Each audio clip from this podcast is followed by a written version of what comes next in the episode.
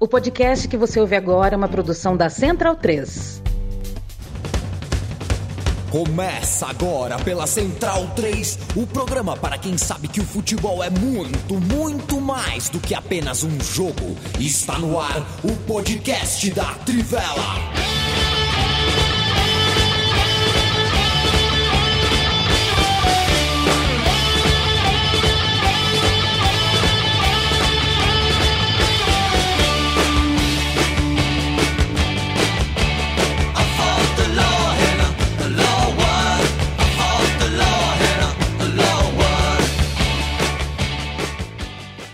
Bem-vindo e bem-vinda ao podcast da Trivela. Hoje é dia 8 de novembro de 2021. Muito boa noite. Eu sou Leandro Amin, muito prazer, me apresento. Me apresento na próxima hora ao lado de Bruno Montante, Leandro Stein e Matias Pinto. Vamos performar uh, nos próximos 62 minutos. Vamos falar bastante do futebol brasileiro, vamos tocar em outros assuntos da bola, vamos dar um pulinho na Espanha, na Inglaterra e debater o que o futebol brasileiro nos mostrou no sábado com o Grenal, no domingo com outros clássicos.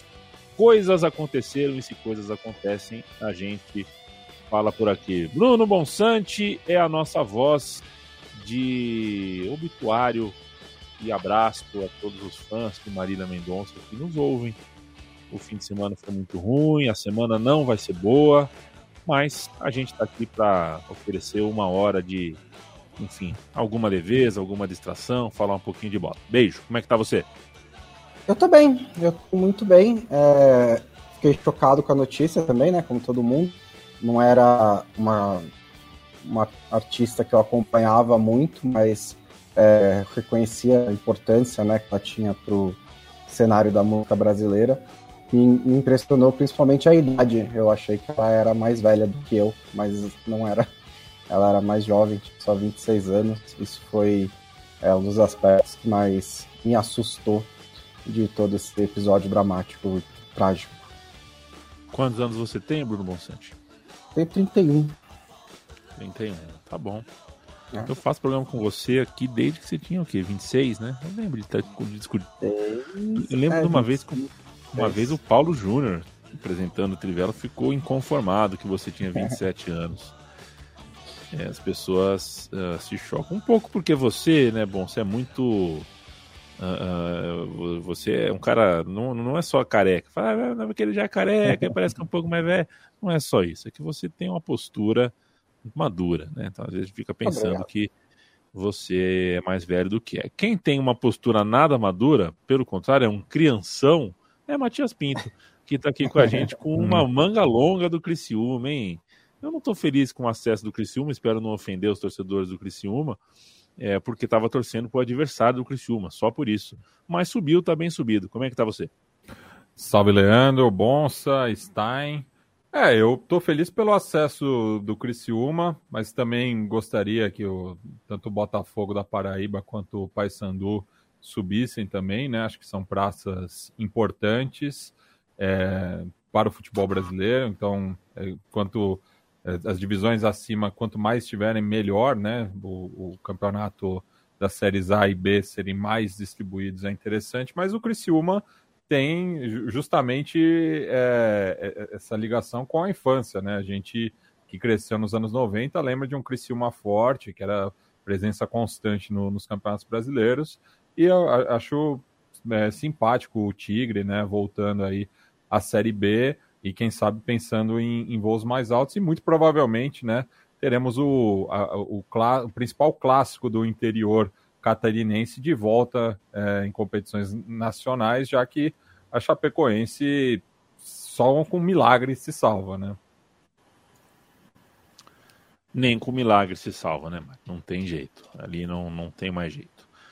É, o podcast da Trivela manda um abraço para Paulo Pereira, para Brenner Pereira. São irmãos, Brenner e Paulo.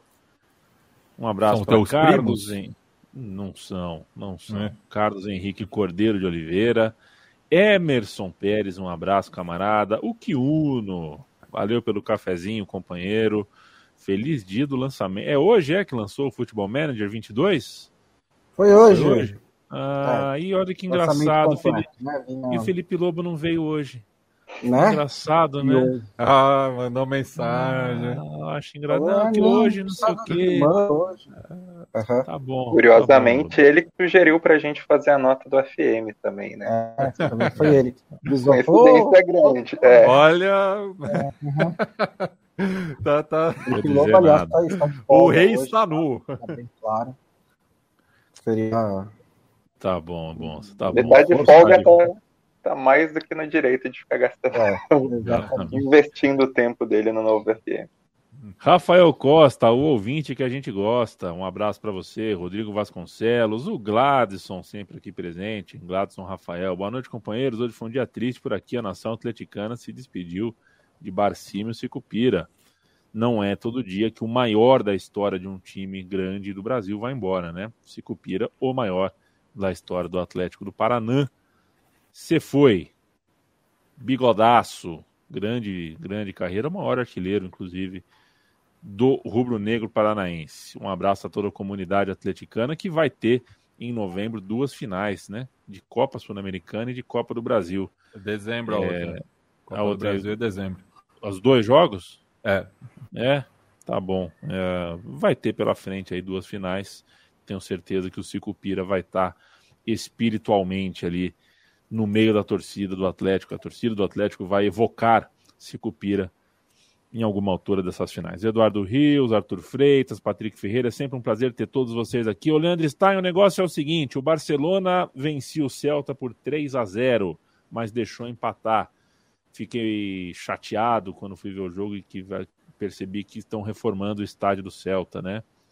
Estão reformando, já derrubaram atrás de um gol ali, o Balaídos, né? Está sendo reformado. E eu já sei exatamente como vai ficar, né? Sei exatamente como vai ficar. O estádio da Real Sociedade era tão bonito. Eu vi um jogo da Real Sociedade, o espanhol, é o mesmo estádio. É, mas é uma reclamação paralela aqui do, do chato do velho, que tô reclamando, mas assim, eu acho que estádio confortável é bom, mas caralho, todos os estádios são iguais. Está me irritando um pouco. Eu gosto do estádio Atlético de Madrid. E o estádio do Valência que ia sair, que não saiu, nunca entendi essa história também. Era um estádio diferentão é, projeto, parece que é projeto pronto de arquiteto. Eu fico com raiva disso, mas isso não tem nada a ver com a minha pergunta para você. Eu já deixo meu boa noite. O Celta empatou e após esse 3 a 3 o Xavi foi oficializado é, o novo treinador do Barcelona.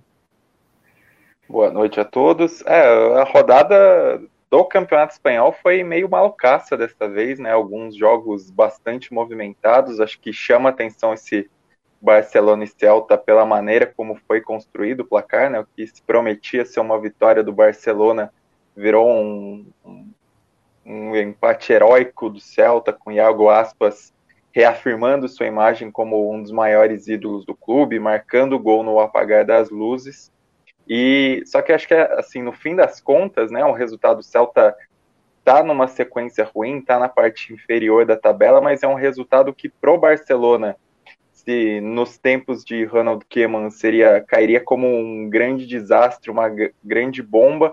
Acho que é um resultado que, pelo contexto do fim de semana, acaba visto até com certa aceitação, assim, ok, tudo bem, porque o Barcelona tá com o, o Sérgio no comando, o interino, e o Xavi chegou é, finalmente, né, depois de uma longa novela na negociação para a liberação do Xavi. Aconteceu na sexta-feira, depois do Alçade anunciar e o Barcelona falar que não era bem assim. Na madrugada da Espanha, 1h47 da matina de sexta para sábado na Espanha, o Barcelona enfim confirmou o Xavi Hernandes como novo treinador. Uma aposta muito mais pela identidade do Xavi do que necessariamente é, pela sua experiência como treinador, né? A experiência dele é muito pequena. Ele tem títulos no campeonato catariano com o Alçade, chegou a conquistar a temporada, a temporada passada com sobras, assim, com uma grande campanha, com futebol ofensivo, com um time de alguns medalhões, né? O Castola tá lá, Gabi tá lá, o Rodrigo Tabata tá lá. É, conseguiu ter esse desempenho muito alto no campeonato local, mas as provas de fogo do Xavi, que foram competições internacionais, já deixam um pouco de dúvida que ele acabou caindo duas vezes cedo na Liga dos Campeões da Ásia, primeiro uma campanha até as oitavas e depois caiu na fase de grupos na atual edição. E no Mundial de Clubes, quando ele teve a chance de participar, ele fez uma campanha muito fraca, né?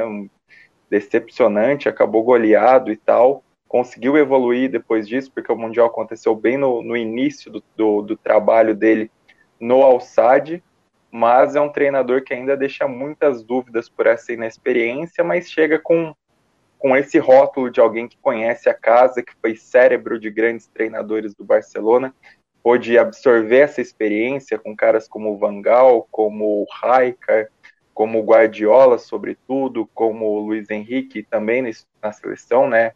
Fundamental com o Aragonês e com o Del Bosque principalmente, mas que assim vai precisar de muito trabalho para conseguir colocar ordem na casa num time que vem rendendo abaixo, num, ele num elenco que é abaixo do que se espera do Barcelona, um elenco que depende muito dos canteranos, nos produtos de La Macia, como ele mesmo foi, e um Barcelona que acho que precisa realmente de um norte, né? O Xavi é essa aposta, esse apelo, a apresentação dele hoje, é, ele até ainda ressaltou que pretende jogar um futebol ofensivo, algo que ele sempre fala de maneira meio eloquente, às vezes até prepotente nas suas entrevistas, mas ressaltou principalmente como precisa de regras internas, precisa redescobrir essa confiança dos jogadores, essa motivação. Vai acabar sendo o trabalho principal dele nesse primeiro momento. É, acho que vai ter uma paciência grande pelo que ele representa, acho que vai. É, o Xavi vai ser até um escudo para esse caos institucional que o Barcelona enfrenta, além da parte esportiva, né, que, que, atrapalha, que atrapalha tanto o clube mas é uma figura que transcende hoje 10 mil pessoas no Camp Nou para recebê-lo, então acho que fica essa expectativa. Barcelona que terminou a rodada mesmo com um jogo a menos que alguns concorrentes, na modestíssima nona colocação, é, 17 pontos conquistados, uma sequência aí de quatro rodadas sem vitória, então precisa mais do que, do que rapidamente um chacoalhão.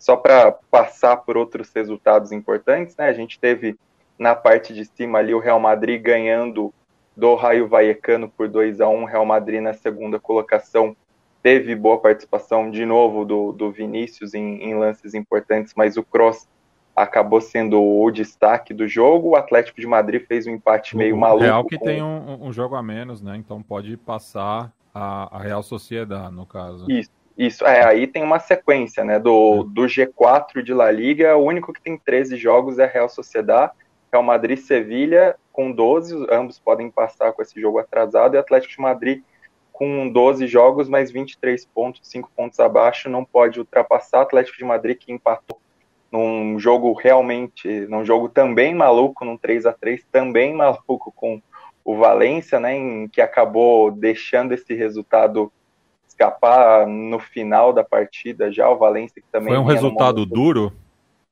É, foi um resultado duro, porque dois gols de Hugo Duro nos acréscimos, né? Então, da maneira como veio, dois gols depois dos 46 do segundo tempo, algo bastante emblemático nisso. É, vale destacar também o Sevilha, que é o terceiro colocado, com os mesmos 27 pontos do Real Madrid, um atrás da Real Sociedad, que teve o clássico contra o Betis no Benito Villamarim e conseguiu ganhar por 2 a 0. O Acunha até fez um golaço. O Sevilha que não vem bem na Champions League, mas continua num ritmo muito alto no campeonato espanhol, né? O Lopetegui tem essa, essa qualidade de montar uma, uma equipe bastante consistente. E a Real Sociedade, que fez sua parte na rodada, continua líder, continua numa série muito boa, numa série invicta de 12 jogos, né? Considerando que perdeu justamente a estreia no campeonato, pegou o Osasuna no Reino de Navarra, né, um, no El Sadar, como eles dizem também o nome original do estádio, que é um, um local que, faz que parte do grande País Basco, né? Exatamente.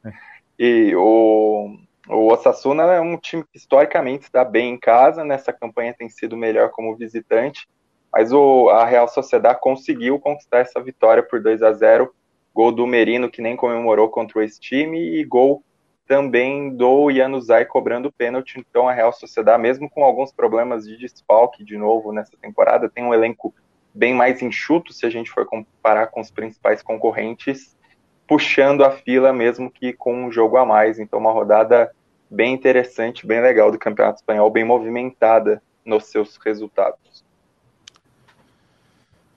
O Bruno Bonsante, pulinho na Inglaterra, vamos falar Olá. um pouco da troca, né? Temos trocas de técnicos no, na Terra da Rainha. E também temos o Manchester City que venceu o Manchester United. Tivemos clássico, não foi só no Brasil, não, que a gente teve clássico. Clássico de Manchester. Manchester City venceu o Manchester United. Não foi difícil. É, talvez até antes do intervalo dava para ter uma vantagem quase definitiva ali. O Manchester City nem fez um grande jogo, mas parece que é um time mais, enfim, sabe onde está, né? Sabe onde está, para onde vai. É um time mais inteiro em campo. É, a, a, a, grande notícia da fim de semana são essas trocas de técnico, né? Porque chegaram a cinco e, e a imprensa inglesa ficou um pouco assustada. E eu fiquei pensando, ô, oh, Reni, você acha que isso é muito? Mas tudo bem, né? Para eles é muito. É, porque já é mais do que toda a temporada passada e é nas últimas três temporadas da, da, do campeonato inglês tinha tido apenas é, uma demissão de técnico a essa altura do campeonato. Então, cinco com 11 rodadas disputadas é, acaba sendo bastante. É, acho que tem um pouco a ver com eu até cheguei a fazer esse texto antes, porque da temporada 19 e 20 para 20 e 21, que foi no meio da pandemia, não houve nem, nenhuma troca de técnico, ou houve pouca, se eu não me engano. E eu lembro que eu escrevi que também era um momento de que tinha pouca pré-temporada, né, problemas financeiros, e os clubes preferiram apostar é, na, na, regularidade. E aí também acumula um pouco, né, acumula um pouco de, de desgaste. É, nesse caso específico, a gente tem, é, teve a demissão do Steve Bruce, que é uma demissão que vinha há muito tempo já sendo marinada, digamos assim. É, teve a demissão do Nuno Espírito Santo, que foi uma escolha errada do Tottenham, não deu certo, desde o começo era algo que parecia que não ia dar certo. Teve demissão do Watford, o Watford demite um técnico a cada três meses, então também não é nada de, de espantoso. E teve as demissões do, do Jim Smith e do Daniel Fark, que são as mais recentes, essas do fim de semana, que são trabalhos de longo prazo é, que, tavam, que acabaram chegando ao fim ao mesmo tempo, né? O Jim Smith estava desde 2018 no Aston Villa, o Daniel Fark já tinha subido, caído, subiu de novo, e dessa vez não estava sendo nada diferente na, na, na, na, campanha do Norwich, né? Continua sendo um time que é muito facilmente batido, que leva muitos gols. É curioso que tenha sido demitido depois da primeira vitória na temporada, mas é, o time no geral é um time que é muito frágil. E o Jim Smith, ele conseguiu o acesso, ele conseguiu ficar na Premier League na primeira temporada. Ele até fez uma boa campanha na temporada passada, parecia que, que havia uma progressão, mas ele poucas vezes conseguiu realmente mostrar que estava tirando o máximo de um time do Aston Villa, que tem muita qualidade e que investe bastante, né? A ambição é chegar nas competições europeias e na temporada passada até chegou a brigar de verdade em certo momento da temporada, mas não parece muito próximo disso. Então o Aston Villa decidiu é, tomar um outro caminho. É, o Newcastle confirmou a contratação do Ed Howe como técnico para o lugar do Steve Bruce. É uma aposta do Newcastle. O Ed Howe teve um ótimo trabalho na frente do Bournemouth. É, subiu em duas passagens, ele saiu da quarta divisão, chegou na Premier League ficou na Premier League, se estabeleceu na Premier League com um estilo de jogo bem ofensivo, encarava os grandes de peito aberto, mas é uma incógnita, na minha opinião, porque ele teve sucesso só num grande, num, num grande trabalho, né? Num clube em que ele, com o qual ele era identificado, ele tinha doses infindáveis de paciência, tinha muita moral no Bournemouth. Ele não vai ter essa paciência no Newcastle. O Newcastle tem necessidades urgentes de escapar do rebaixamento e necessidades urgentes de médio prazo, né? Quando começar a chegar os investimentos, se tornar um time que briga pelo título. E ele tem também esse estilo ofensivo, não combina com o elenco que ele tem em mãos, que estava praticando um futebol completamente diferente com o Rafa Benítez e com o Steve Bruce, e é um estilo de jogo arriscado. É um time que ganhava do Liverpool por 4 a 3 e tomava 6 do Everton 4, 5 semanas depois. Né? Um time de muitas oscilações que ele conseguia manejar quando estava no Barnamouth, porque, de novo, ele tinha moral lá, e eu não sei como é que ele vai conseguir manejar no Newcastle, precisando desesperadamente de pontos e ganhar o primeiro jogo da temporada até aqui. É, nos jogos teve a vitória do Manchester City sobre o Manchester United, como disse o Amin, muito tranquila. É, a maneira como o United pouco ameaçou o Manchester City não é novidade, né? Assim, é um pouco porque o Solskjaer, nos piores momentos, conseguia bons resultados contra o City. Mas pelo momento dos dois times, é isso mesmo que é. E aí vamos ver agora, com duas semanas até a próxima é, rodada do campeonato inglês, o que a diretoria do Manchester United decide, né? Se mantém o Solskjaer ou se começa a planejar a sucessão. É, desde a goleada para o Liverpool, acho que os sinais não, não, não indicaram que o, o time está melhorando, né? Continua um time muito inconstante, que sofreu para ganhar do Atalanta, ganhou do Tottenham, perdeu do Manchester City, ainda é um time muito pouco confiável. É, com a, o empate do Burnley com o Chelsea, o Manchester City encostou na ponta da tabela, né? Tá com 23 pontos, o Chelsea com 26. O terceiro colocado é o West Ham, e é muito muito relevante isso, porque já é a segunda temporada, né, que o West Ham começa brigando lá em cima. Na temporada passada ficou brigando lá em cima até o fim e, e no domingo ganhou do Liverpool é, por 3 a 2 Tem até uma pergunta aqui do internauta é, Felipe Lobo, que ele mandou. Bonsa, o Klopp tem razão para reclamar da arbitragem? Mandem um abraço para minha irmã, Ana Helena, que faz aniversário hoje. Um abraço a todos do Candaíba, Zona Leste de São Paulo. Obrigado pela sua mensagem, Felipe Lobo. Eu acho que ele tem um pouquinho de razão, sim. É, o, o, lance do primeiro gol do West Ham, eu eu peguei o jogo no começo, eu olhei o replay, eu na hora falei, nossa, mas foi falta no Aliton, não foi? Mas eu acho que tem discussão ali. É, a não expulsão do Cresswell, eu acho que não tem discussão, ele tinha que ter sido expulso. Mas o Liverpool fez de novo um jogo que defensivamente foi muito frágil, o West Ham pegava o Liverpool no contra-ataque com muita facilidade e ganhou por 3 a 2 no Estádio Olímpico que é o estádio em que ele não, costuma ter, não vinha tendo bons resultados, começou a melhorar durante a pandemia, curiosamente sem torcida, e agora está se mantendo forte é, dentro de casa. Para completar, a Inglaterra teve a estreia do Antônio Conte na Premier League pelo Tottenham, foi um 0 a 0 contra o Everton, é, que não chamou, chamou a atenção pelo desempenho fraco do Tottenham, mais do que pelo resultado, é, mas ainda é um começo, um começo de trabalho e o Leeds United, para fechar mesmo, não ganhou mais um jogo, ficou no 1x1 com o Leicester. Um jogo bem aberto, mas que terminou empatado, não é bom para nenhum dos dois. Perfeito. É, a gente vai falar bastante de Campeonato Brasileiro, de Série A também, de Série B, e eu quero começar contigo, Matias. O negócio é o seguinte: Sábado, o Internacional venceu o Grêmio. O Grêmio é... O Grêmio tem primeiro um problema. Nos últimos anos, o Grêmio esteve bem, né? Estava bem, boas temporadas.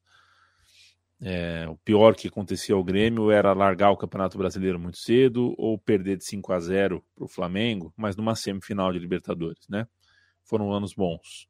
Empate porque o Renato Gaúcho conseguia ser mais do que técnico, ele cuidava de muita coisa dentro do clube. Empate porque o clube era bem gerido e o clube não é mais tão bem gerido, porque aquele que era o presidente uh, e um importante presidente, um, um presidente com credibilidade, uh, tentou, enfim, é, tá, tá numa outra, né? Não é o mesmo presidente, não é, a, é o mesmo nome, o mesmo, mesmo CPF, mas é outra pessoa, uma pessoa que tentou a vida política aí e se afastou um pouco uh, do, do clube, se afastou do Grêmio. E a gestão do Grêmio é ruim fora de campo, as contratações não vingaram, o Grêmio, a gente fala, ah, no papel é bom, no papel é bom, mas a gente sabe que não. não... E outra, não é tão bom assim também, né? O Jeromel e o Kahneman não são o Jeromel e o Kahneman do papel, né? No papel, o Jeromel e o Kahneman são de 2017. É, os dois passaram por muitas lesões, né? Os dois não, não... o tempo passa também.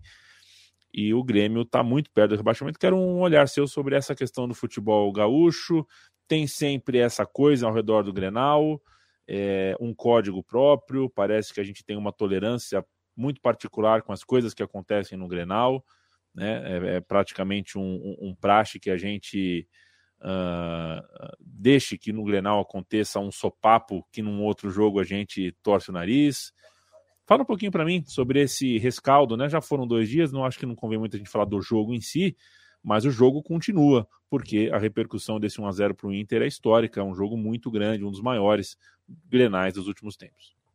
É, a, a gangorra tá pendendo agora para outro lado, né? E acho que é até muito simbólico que logo depois que o Inter anuncia a saída do Paulo Guerreiro, que não ganhou nenhum clássico durante a sua passagem, que foi bastante frustrante, né? É, pelo Internacional. É, então o, o, o Inter é, ganha novamente é, do, do rival, já tinha tido uma vitória ano passado pelo Brasileirão, quando o Colorado estava disputando o título, um jogo também é, envolto em polêmicas. É, e é, acho curioso assim, né, a, a reação desproporcional do, do, dos gremistas em relação à provocação do Patrick, mas que estava comemorando ali com a sua torcida. Ele não estava fazendo diretamente aos jogadores do Grêmio. E o Patrick, que é um cara que está no Inter há três anos, é, ouviu muita coisa do outro lado, né? E que tem essa coisa que o, o próprio Luiz Fernando Veríssimo define que o, que o Grenal é o clássico da flauta, né? Porque a provocação ela existe antes, durante e depois do jogo. Assim, uma semana pré-Grenal é insuportável, assim, se você consome bastante a, a, a, imprensa gaúcha, porque acaba virando pauta única, assim, né? Então, qualquer movimentação já é motivo ali é, de buscar uma provocação, né? Teve toda é, a questão envolvendo o Marcelo Lomba, que é um goleiro que também não, não foi muito feliz nos clássicos anteriores, acabou sendo bastante decisivo, né? Mas ficou essa coisa, ah, o, o Inter tá falando que vai escalar o Lomba, mas é para desviar o foco, tudo. É, e tem essa questão, né, do, do que, que justamente em 2016 é, quando o, o Sasha faz a, a comemoração né, do, do, do, do, de dançar a valsa, né, que era o baile de debutante, que fazia 15 anos que o, o Grêmio não conquistava um título fora estadual, é, e daí no final do ano o Inter é rebaixado e o Grêmio consegue ser campeão da Copa do Brasil e acaba é, na sequência né, ganhando a, a Libertadores novamente, e daí acaba tendo esse período de hegemonia no clássico e também no, no campeonato gaúcho, enfim. É, então é, é, é, é, um clássico que está sempre ali é, esperando a chave virar, né? É, é, muito difícil não ter uma hegemonia durante certos períodos, né? Porque os clubes geralmente estão sempre em momentos distintos, né? E foi o que a gente observou nesse sábado, né? O Inter aí brigando pela classificação direta à Copa Libertadores, o Grêmio numa situação muito difícil, né? É, apenas uma vitória nos últimos 10 jogos, que foi justamente a estreia do, do Wagner Mancini, né? Contra o Juventude. É, e vem nessa sequência aí bastante complicada, né? Já, já tá aí a quantos pontos para sair da zona, mesmo com, com um jogo a menos, mas que a gente já falou isso contra o Flamengo, né? São é, nove pontos né, em relação ao Santos, que é o primeiro clube fora da zona de rebaixamento e vai vendo aí a Série B cada vez mais perto pela terceira vez em sua história, né? Então daí teve toda essa, essa gozação, né, por parte dos colorados, né? É, o gol simbólico do Tyson também, que foi sempre um jogador que crescia no, nos clássicos, né? Ele tem nome, números particulares muito bons contra o arquirrival, ao contrário é, do Douglas Costa, né? Que é, é um ídolo recente do Grêmio, é, mais pela projeção que ele teve ao longo da sua carreira por, um, do que jogando propriamente pelo clube, né? Porque também é, é, era muito infeliz nos clássicos, né? Então, é, os, os, esses dois jogadores que voltam aos clubes que, que os revelaram e acabam encontrando é, momentos distintos, e o Tyson é, teve muita felicidade né, no, no, lance, que acabou dando a vitória ao Inter, praticamente condenando o rival ao rebaixamento.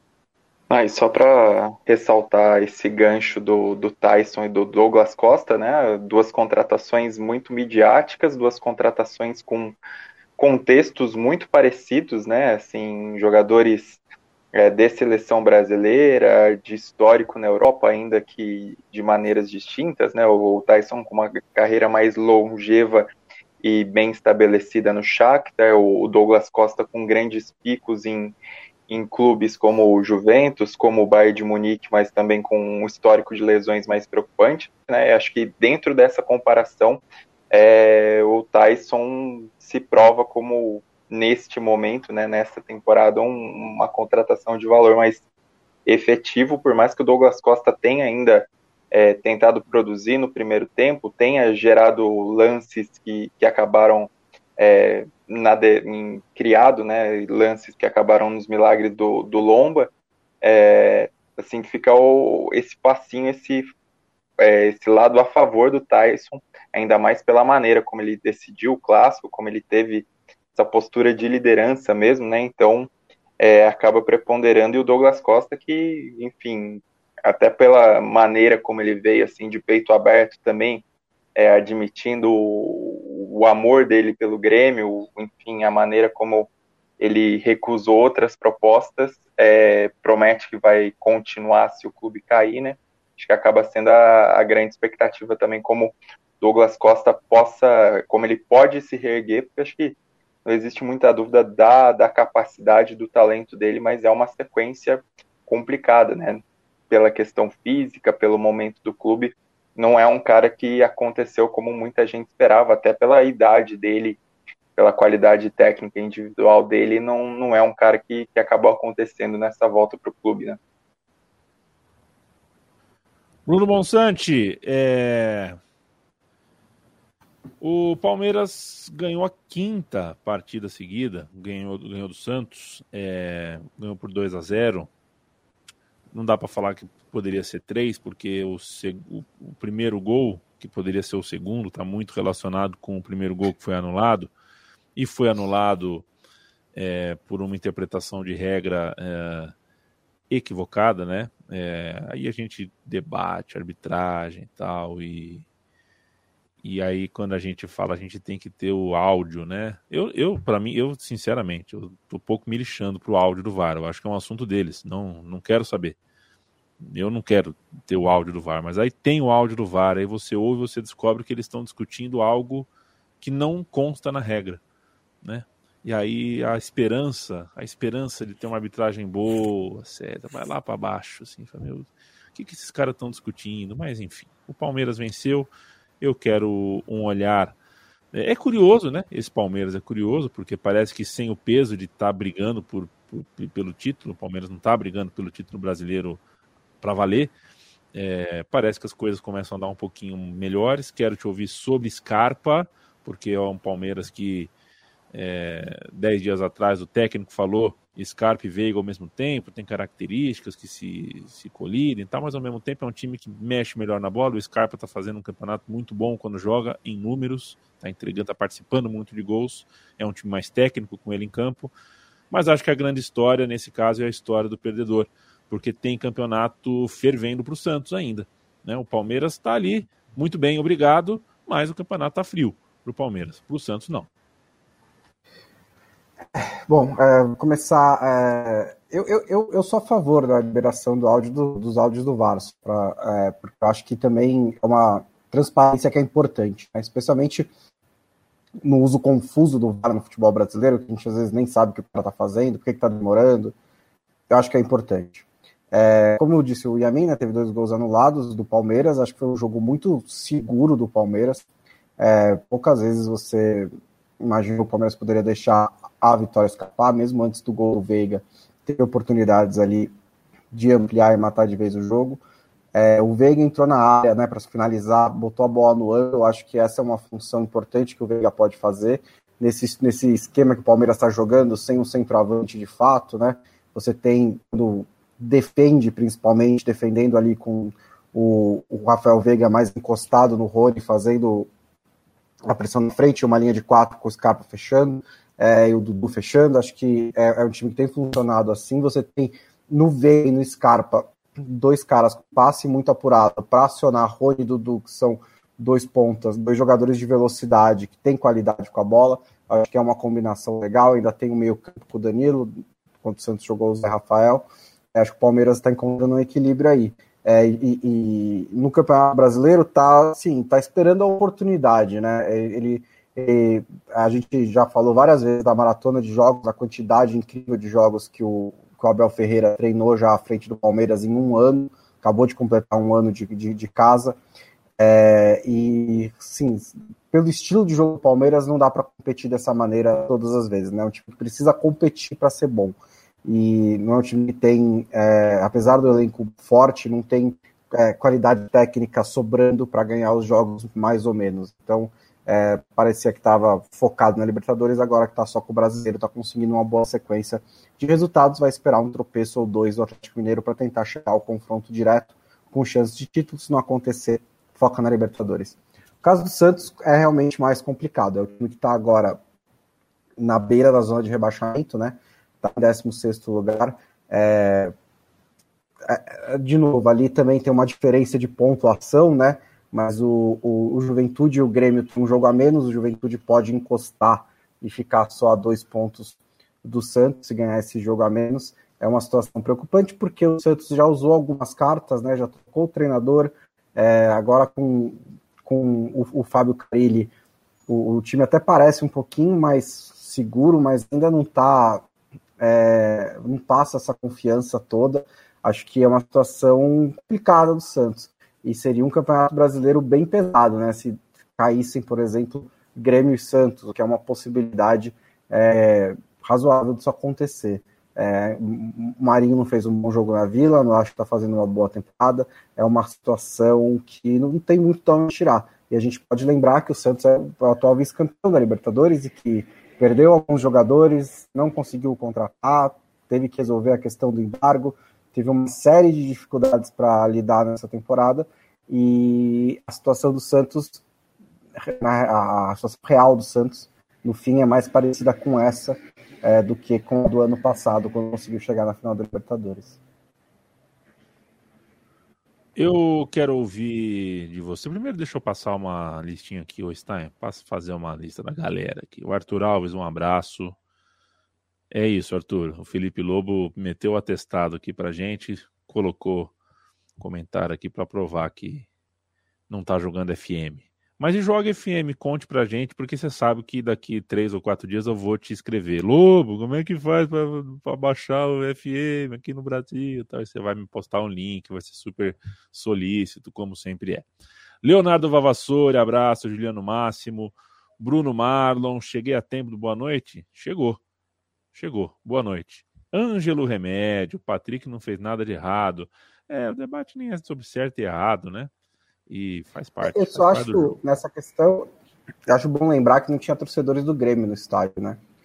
É, isso eu acho que é um ponto importante, porque você poderia dizer, ah, tinha torcedores do Grêmio, aí ele foi lá e provocou, ele poderia ter calado uma briga e tal.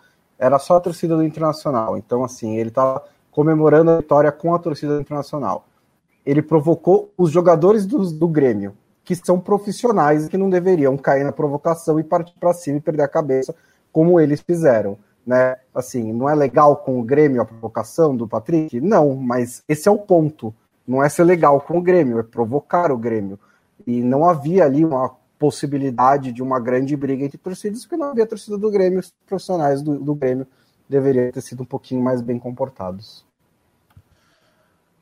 Leandro Stein, passar um olho na Série B, porque se é, foi uma fim de semana de clássicos e o clássico em São Januário é muito grande também, é histórico. Botafogo goleou, está muito, muito perto do acesso, vai subir e o Vasco está muito, muito longe, não vai subir.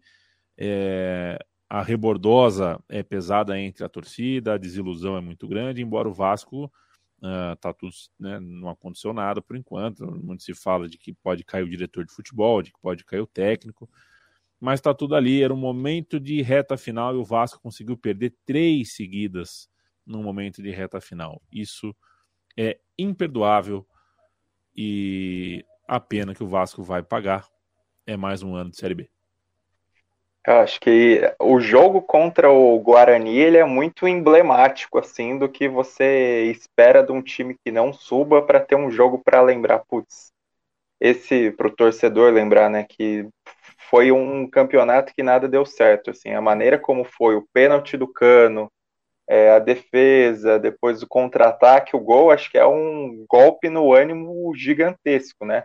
E aí até no texto que eu fiz sobre o jogo escrevi depois que é, a postura do Vasco seria fundamental porque assim dependia de um desempenho praticamente perfeito para ter chances de subir, mas mesmo conquistando as vitórias seguintes, matematicamente já não, não estaria dentro da zona de projeção de pontuação mínima para estar tá dentro do G4, né? E ainda ter um jogo é, desse peso contra o Botafogo, assim, com, com esse valor de clássico e diante de tudo que aconteceu em São Januário, acho que é um jogo que é, ganha ainda mais peso como face da derrocada do que aconteceu do Vasco, né? Acho que se a gente for comparar expectativas que existiam antes do campeonato entre o próprio Vasco e o Botafogo, assim, se fosse para fazer uma aposta, acho que seria até mais natural apostar no Vasco su subindo do que no Botafogo, né? Esse jogo acho que tem um impacto tremendo dentro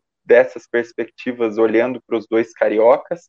Acho que ele entra até dentro de um contexto do, do Vasco que é, não é uma queda, mas as quedas do Vasco elas, elas têm elementos assim muito fortes, né? Muito trágicos assim. E acho que esse jogo acaba tendo esses elementos com a revolta nas arquibancadas em São Januário, na, no que aconteceu assim na, na clara insatisfação dos torcedores, no próprio choro do Nenê depois do jogo e acho que na maneira como tudo foi construído, né? Porque foi um Botafogo avassalador desde o princípio, a expulsão ainda ferrou mais a situação do Vasco e acho que é, é um, um impacto no, no, orgulho do time muito grande, né? No orgulho do clube pensar que que a, a permanência na Série B acontece com, com duas derrotas tão fortes, assim, tão emblemáticas. A do Guarani com uma reviravolta e a do essa derrota para o Botafogo de maneira inapelável, né? Se a gente for pensar no contexto das duas. Botafogo, por sua vez, deu um passo enorme dentro do G4, né? Assumindo a liderança, chegando aos 62 pontos, aí ficando, se não me engano, a projeção é de 63, 63 pontos para subir já, já fica na porta aí, é, são 63 ou 65, agora não me lembro com exatidão, mas enfim, fica basicamente a uma vitória de conquistar o acesso, Botafogo e Curitiba em situação mais tranquila aí, e aí para baixo você tem uma briga bem mais aberta, né? Uma briga maior, considerando o Havaí e Goiás dentro do G4, o Havaí com 57, Goiás com 55, CSA numa sequência positiva recente, inclusive batendo o Vasco né, nesse contraste com 54. CRB também, depois de muitos empates, venceu e perdeu de novo com 54. E o Guarani com 53 ali, o Guarani até que tinha uma reação épica nessa rodada, né, contra o, o Vila Nova, acabou até marcando o gol da virada que, que foi não foi validado, né, num jogo sem VAR, então o Guarani pode até se dizer é, prejudicado nisso, e aí para baixo uma situação assim já, já não tem esperança, né? Considerando é, Náutico, Vasco, Vila Nova, enfim, é, já, já fechando mais esse grupo de, de possíveis acessos, né? Acho que na Série B é, essa rodada também foi importante pro Cruzeiro, né? Acho que é só para dar um, uma palhinha de Série A nessa rodada de clássicos aconteceu o, o, clássico de Minas atualmente acaba sendo Atlético Mineiro e América, um, uma vitória importante do Atlético para é, continuar é, mantendo essa vantagem na liderança da Série A, um jogo acho que muito importante até pelo clima que existia no estádio, né, a maneira como o, o Mineirão estava cheio, a maneira como a torcida ajudou a empurrar o time num jogo muito difícil, né? Um jogo que acho que até vale elogios ao Vargas, que entre esses jogadores, esses medalhões do Atlético, seja um dos mais questionados, assim, dos mais questionáveis em qualidade em si, mas fez um clássico muito bom. E o Cruzeiro, no momento ruim, um momento de uma sequência inconsistente de ameaça clara de rebaixamento, pegava um Londrina que vinha de uma sequência de duas vitórias, né? E conseguiu ter esse respiro, conseguiu ter esse alívio, é, conseguiu não ser ultrapassado pelo Londrina que existia esse risco. Eu acho que nessa rodada de Série B, enquanto o Vasco por um lado, continua e tem um, um golpe tanto para tentar se levantar na sequência. O Cruzeiro, numa temporada pior que a do Vasco, claramente, eles conseguiu ainda ter esse, esse sentimento de alívio numa sequência que vinha muito ruim e conseguiu dar uma escapada e conseguiu abrir cinco pontos em relação ao Z4, faltando é, mais quatro rodadas para o fim da Série B. O Cruzeiro conseguiu dessa resposta, acabou sendo importante pelo momento que vinha no campeonato. Né? Até assim, comparando a situação dos times, pelo que se desenha, é, tem chances razoáveis de conseguir essa permanência agora. E tá gostoso lá em cima também, que tem uma briga, né? Que até o Guarani, que tá em sétimo, tá com bastante chance, tem, tem como, porque o Guarani tem um jogo acessível, né? Acho que enfrenta o Brasil de Pelotas e depois joga dois confrontos direto contra times que estão ali, ali em cima, na frente dele. Então o Guarani nas próximas três rodadas está em sétimo, tem chance sim de entrar em quarto. Na frente do Guarani tem a dupla que história deliciosa da dupla de Maceió, a dupla Lagoano, o CRA, o CSA e o CRB estão empatados em pontos e vão até o fim também. E o Havaí, né, que nesse momento está no G4, é um time que andou dando a sua tropeçada aí, mas a reação no retorno é muito, muito boa do Havaí. Vai ser bem interessante ver essas rodadas finais da Série B, que já é ao longo da semana. Aí a gente já vai ter a chance de assistir as partidas. Série e, C, e, e na parte. Não, e só, só uma palhinha também na parte de baixo, né? É. Porque é, o Confiança deu uma reagida, né? É, e conseguiu uma vitória importante de virada justamente contra o Brusque, que é o primeiro fora, né? Diminuiu a distância aí para quatro pontos, né? Então, até assim, o, a, a, acho que o Remo, né, que vem numa sequência muito ruim, né, de quatro derrotas nos últimos cinco jogos. Acho que até o Remo ainda está é, numa situação delicada, né? Acho que a Ponte, com os últimos resultados, deu uma respirada, tem um ponto de diferença do Remo, então é mais uma questão de momento.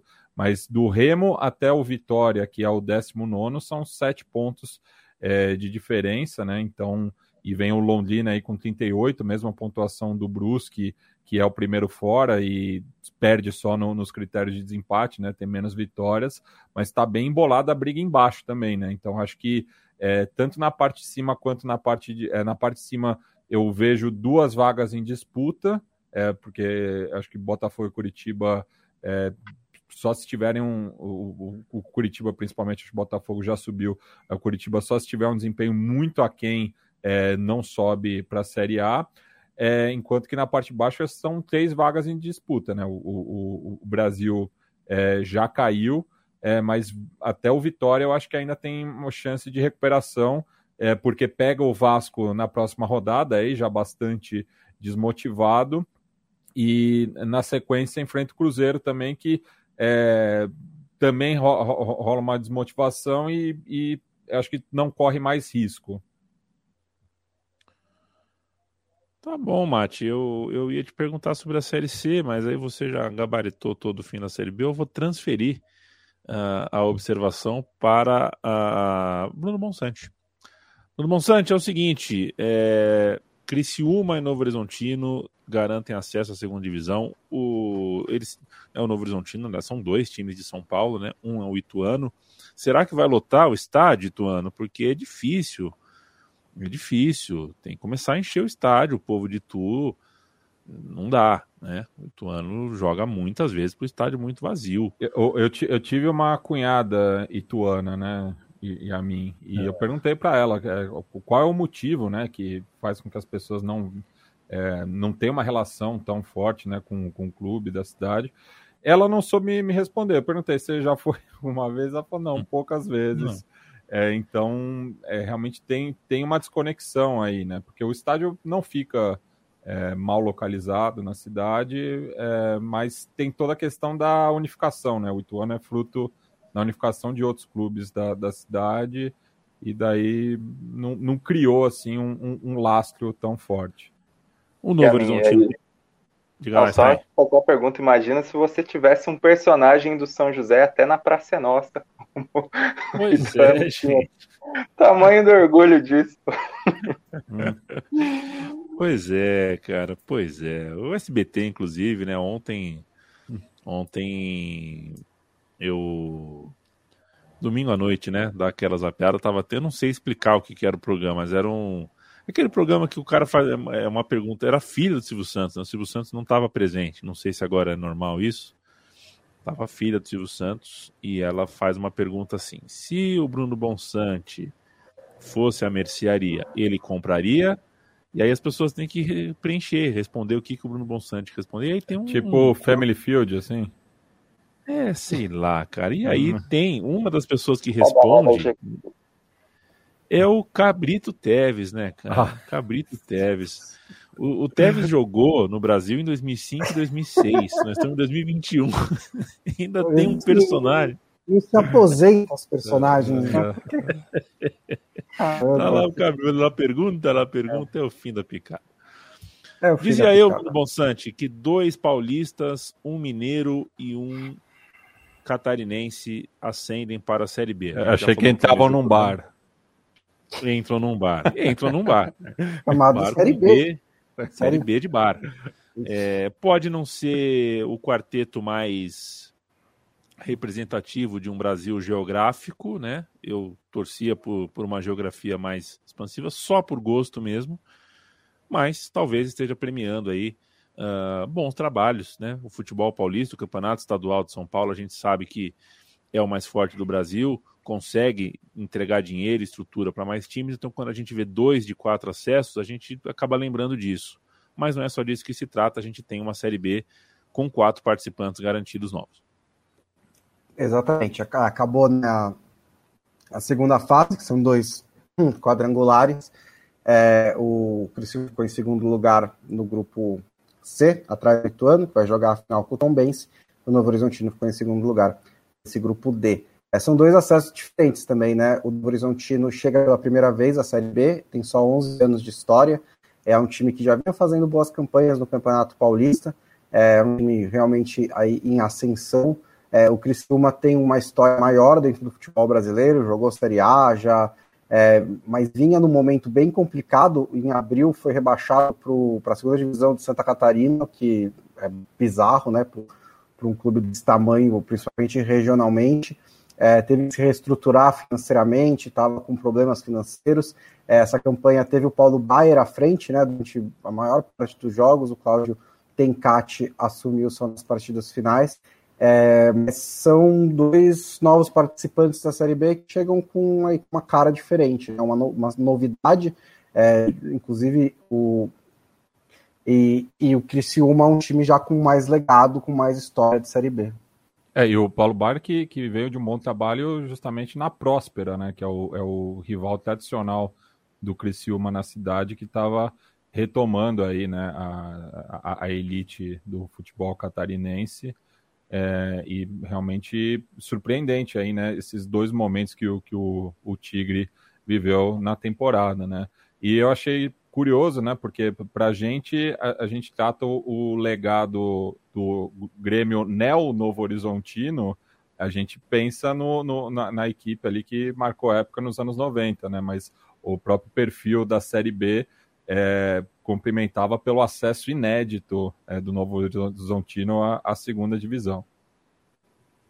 É, e até vale lembrar que o Novo Horizontino acaba emendando dois acessos consecutivos, né? Era até acho que interessante se a gente fosse pegar dos times é, que vieram da Série D, assim, se eu fosse fazer alguma aposta até entre os paulistas, acho que eu botaria o Mirassol um pouco mais candidato, né? Considerando desempenho no próprio estadual, considerando é, a ideia de um trabalho de longo prazo com o Eduardo Batista, mas o Novo Horizontino acaba é, pegando essa esteira, né? E aproveitando o gancho para falar de Série D, que também teve o jogo de ida da final nesse fim de semana, né?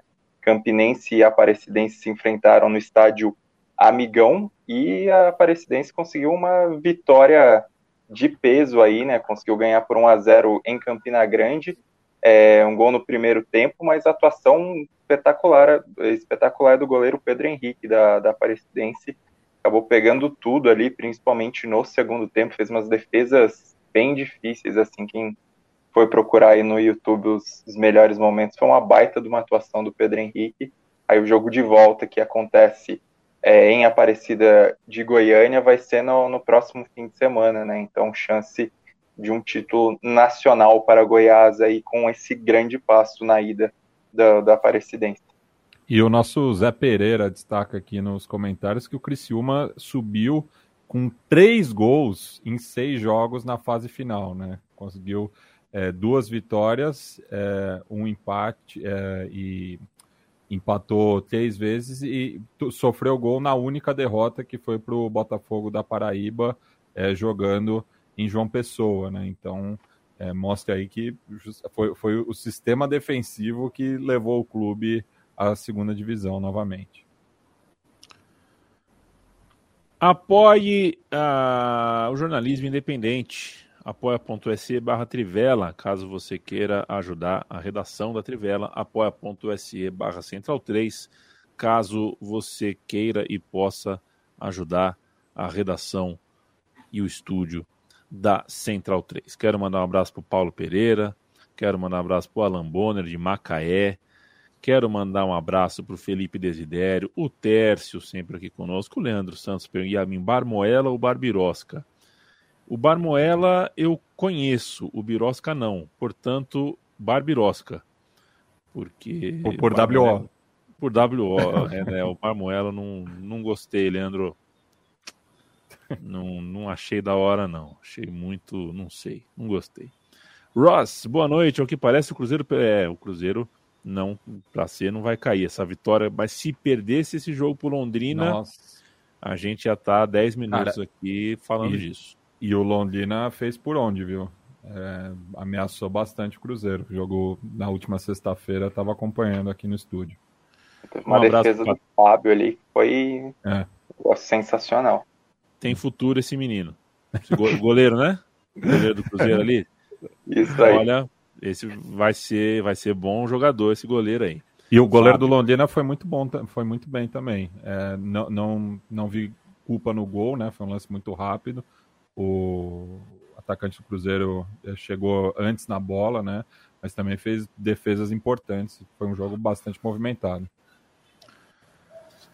Falando em Londrina, a gente já falou de campeonato inglês hoje, né? É, eu vou fazer um giro final aqui, mandando um beijo já para você, Bruno Bonsante, e dizer que é o seguinte, né? Diante dessa uhum. notícia de que os canais Disney, via Star Plus, vão passar seis ligas, acho que é isso, né? Seis ligas sul-americanas, sendo que a gente já tem o argentino na TNT, já tem o chileno, eu não sei mais o que fazer para encontrar tempo para ver tanto futebol. E eu eu vou pirar, largar. E, e, e logo ver... e foi logo após o fechamento do Roja Directa, né, Yamin? Para ver como é. as coisas andam em movimento. Então é o seguinte, Bruno Bonsante, vamos curtir aqui, porque daqui a um tempo eu já vou. A gente vai começar aqui, eu vou falar, Bruno Bonsante, não consegui saber o que está acontecendo no, na Espanha. E aí jogo para vocês, eu vou parecer um bobão. Aqui não que eu já não pareço às vezes, mas vai ficar difícil. Tem muita, tem muita coisa para a gente assistir hoje. Quando eu era criança, meu sonho era ter todos os campeonatos da posição. Hoje a gente tem quase todos e eu vejo que é, é sabe, não dá. Sabe o que dizem, né? Quando Deus quer te punir, ele atende suas preces. Ah, tá bom, Bruno. Gostei dessa. O, o, Isso é uma não, piada de Monty Python. Eu, eu, não lembro qual filme que falava, que a, a, acho que é no Senhor das Armas, que a pior coisa de é, não conseguir o que você quer é consegui-lo. Exatamente. É. Valeu, Bruno Bonsante. Beijo para você e junto com o tchau, quero um olhar rápido, ligeiro sobre Milan e Inter, que fizeram um clássico dramático que terminou empatado na Itália. Fizeram um clássico, é, o, o a Inter abriu o placar no comecinho com o Chalanoglu, né? Uma lei do ex aí, que ele estava no Milan na temporada passada. Essa é uma lei do ex que eu gosto. Eu acho que a gente tá, usa a lei do ex de uma maneira muito liberal no, no, discurso do futebol hoje em dia, né? O cara jogou lá no clube 10 anos atrás, fez um jogo, faz um gol. Ah, olha aí a lei do ex. Não, mas essa aqui é uma lei do ex mesmo, porque o cara saiu do Milan e foi para Inter e fez um gol no primeiro derby da, de La Madonina usando não, a camisa da Inter. Você viu a arte que ele postou nas redes sociais dele? Não, não vi. Que ele, ele, ele fez um teaser chamando pro clássico com ele vestindo as duas camisas. Ah, ok. É, não acho que, que vai funcionar, né? Uh, depois o Milan empatou, né, numa jogada de, de bola parada, e o Lautaro Martins ainda perdeu um pênalti. A Inter teve as melhores chances do clássico. É, era um jogo que ela precisava vencer mais do que o Milan, né? Mesmo a gente já está aí se aproximando do primeiro terço do campeonato, mas é, o Milan vinha nessa pegada muito forte de 10 vitórias e um empate, agora são 10 vitórias e dois empates, 32 pontos em 36 possíveis. O Napoli também empatou, empatou com o Verona e também então tá com 32 pontos. A Inter ficou com 25, são 7 pontos de diferença entrando na 13 terceira rodada depois da pausa para a seleção de novembro. Tem campeonato, né? A Inter tá na briga ainda. Tá um pouquinho menos é a Juventus, que tá, é, ficou, tá 14 pontos, né? Mesmo tendo ganhado da Fiorentina por 1 a 0 com um gol é, nos minutos finais ali do, do quadrado, um gol choradíssimo para ganhar da Fiorentina, mas ainda não passa essa segurança. E só para fazer o, o, a atualização do estado de espírito do José Mourinho, ele nesse fim de semana não estava muito feliz. Né? O time perdeu para o Venezia por 3 a 2 Ele está reclamando, quer reforços. É o mesmo Mourinho de sempre. A lua de mel definitivamente parece que acabou lá na capital italiana.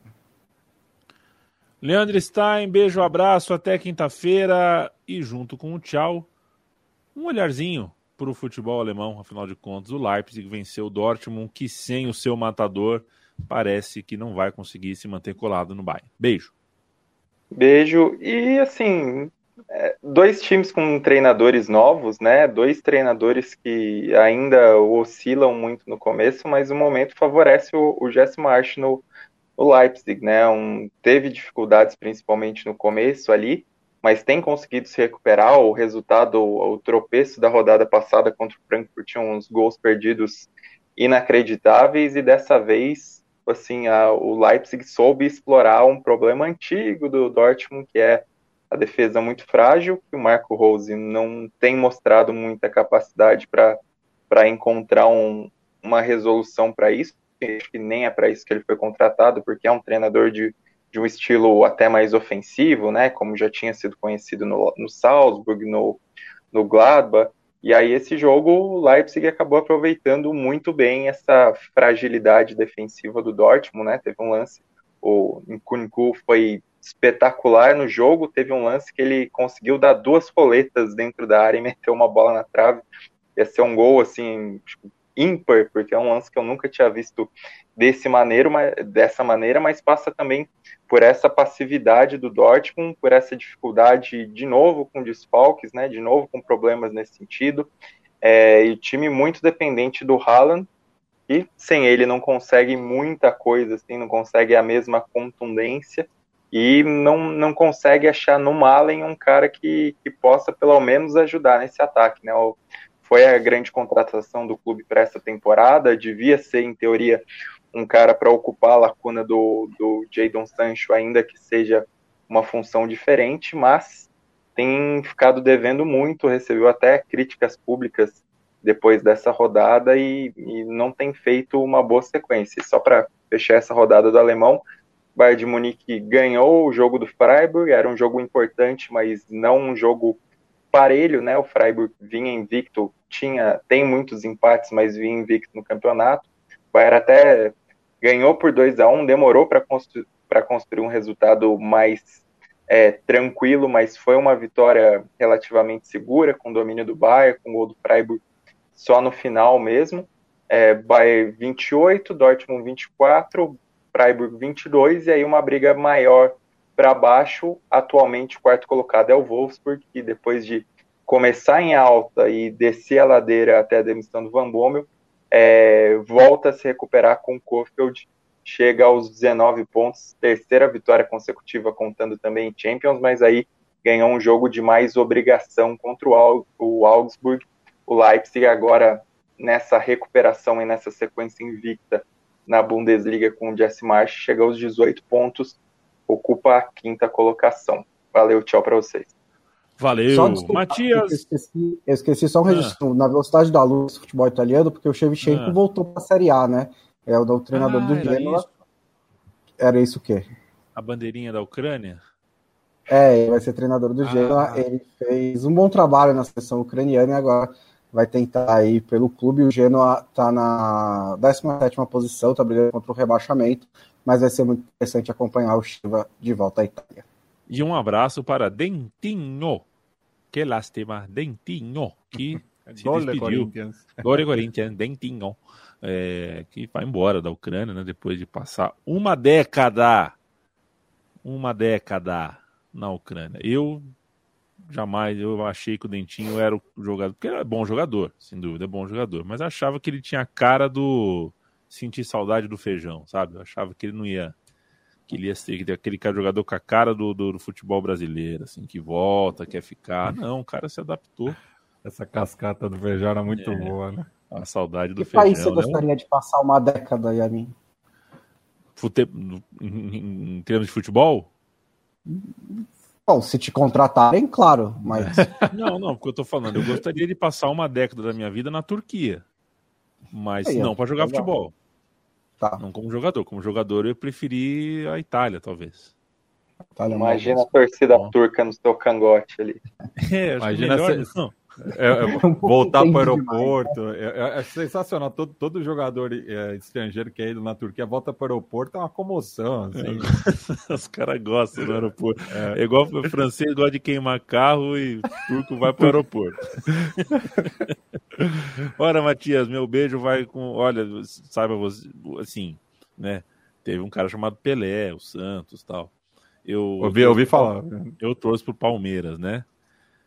Foi bem esquisito ontem, mas muito gostoso ver o meu time todo de branco na Vila Belmiro. falei, nossa, cara, é, então é assim que é? Da hora, do ponto de vista uhum. estético, um Sim. time todo de branco num, num domingo de sol na Vila Belmiro Acho que é a coisa mais bonita que existe no futebol mundial. Dito isso, bonita camisa sua do Criciúma. E até logo. Até logo, só dois destaques rápidos sobre as divisões de acesso em Argentina e Uruguai, porque temos uma situação curiosa no Paisito, já que na penúltima rodada o, o Albion venceu o Danúbio, que era o vice-líder, o Albion líder, e o clube pode voltar à elite do futebol uruguaio depois de 116 anos. É isso mesmo. É o clube mais antigo em atividade. Ele passou por é, um longo período de licenciamento, depois ficou muito tempo nas divisões amadoras do Uruguai, mas pode voltar aí à elite com um empate é, nos próximos, é, nas próximas três rodadas. Né? Então está numa situação muito confortável, né? O, o verdadeiro decano do futebol uruguaio é, que subiu para a segunda divisão em 2017, né, com é, numa campanha bastante interessante. Então voltou a ser um clube profissional, já que a terceira divisão no Uruguai é semi-profissional. E na segunda divisão argentina a gente tem é, no são dois grupos, né? O campeão de cada chave disputa o acesso direto contra é, o outro. E nessa última rodada, no grupo A, a gente está numa situação que é, os quatro membros do G4 têm chance de classificação. O Tigre acabou vencendo o Almirante Brown num resultado chave é, desse grupo, enquanto que o Quilmes empatou sem gols com o San Martín de Tucumã. Então a situação está Tigre e San Martín empatados com 57, Quilmes e Almirante Brown com 56, né? E na outra chave, o Barraca Central venceu num jogo muito polêmico o San Martín de San Juan, Lembrando que é o clube do Tic Tapia, né? Inclusive o próprio estádio leva o nome do Tic Tapia, atual presidente da AFA.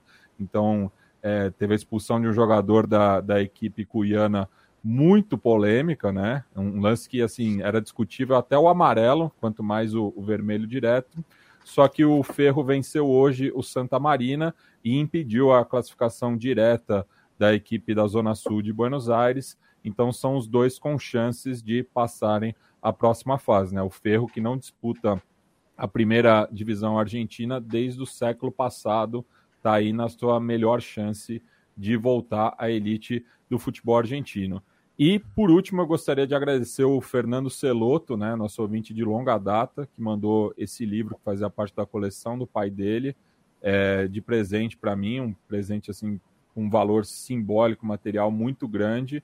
É, então fica aqui o agradecimento a ele, também mandou uma carta muito bacana, então faço questão aqui de registrar, né, um livro sobre a história de São Paulo de 1935 até 1980.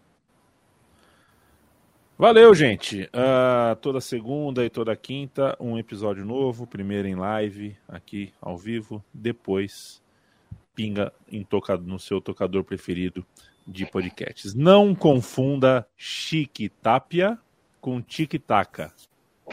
São coisas diferentes. e o importante é que a nossa emoção sobreviva.